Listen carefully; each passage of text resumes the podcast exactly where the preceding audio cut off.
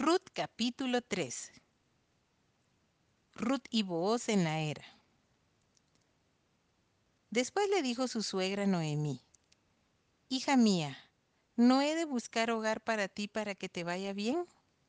¿No es Booz nuestro pariente con cuyas criadas tú has estado? He aquí que él avienta esta noche la parva de las cebadas. Te lavarás pues y te ungirás, y vistiéndote tus vestidos irás a la era mas no te darás a conocer al varón hasta que él haya acabado de comer y de beber. Y cuando él se acueste notarás el lugar donde se acuesta, e irás y descubrirás sus pies, y te acostarás allí, y él te dirá lo que hayas de hacer. Y ella respondió, haré todo lo que tú me mandes. Descendió pues a la era e hizo todo lo que su suegra le había mandado. Y cuando Booz hubo comido y bebido y su corazón estuvo contento, se retiró a dormir a un lado del montón. Entonces ella vino calladamente y le descubrió los pies y se acostó. Y aconteció que a la medianoche se estremeció aquel hombre y se volvió. Y he aquí una mujer estaba acostada a sus pies. Entonces él dijo, ¿quién eres? Y ella respondió, yo soy Ruth tu sierva Extiende el borde de tu capa sobre tu sierva por cuanto eres pariente cercano.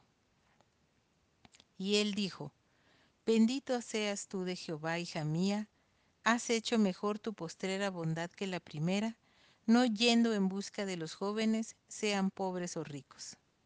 Ahora pues, no temas, hija mía, yo haré contigo lo que tú digas, pues toda la gente de mi pueblo sabe que eres mujer virtuosa. Y ahora, aunque es cierto que yo soy pariente cercano, con todo eso hay pariente más cercano que yo. Pasa aquí la noche y cuando sea de día, si él te redimiere, bien, redímate.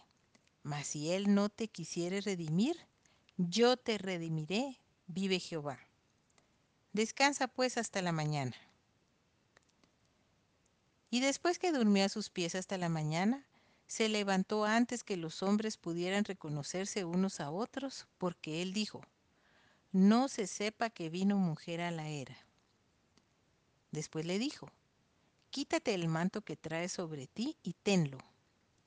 Y teniéndolo ella, él midió seis medidas de cebada y se las puso encima, y ella se fue a la ciudad. Y cuando llegó a donde estaba su suegra, ésta le dijo, ¿Qué hay, hija mía?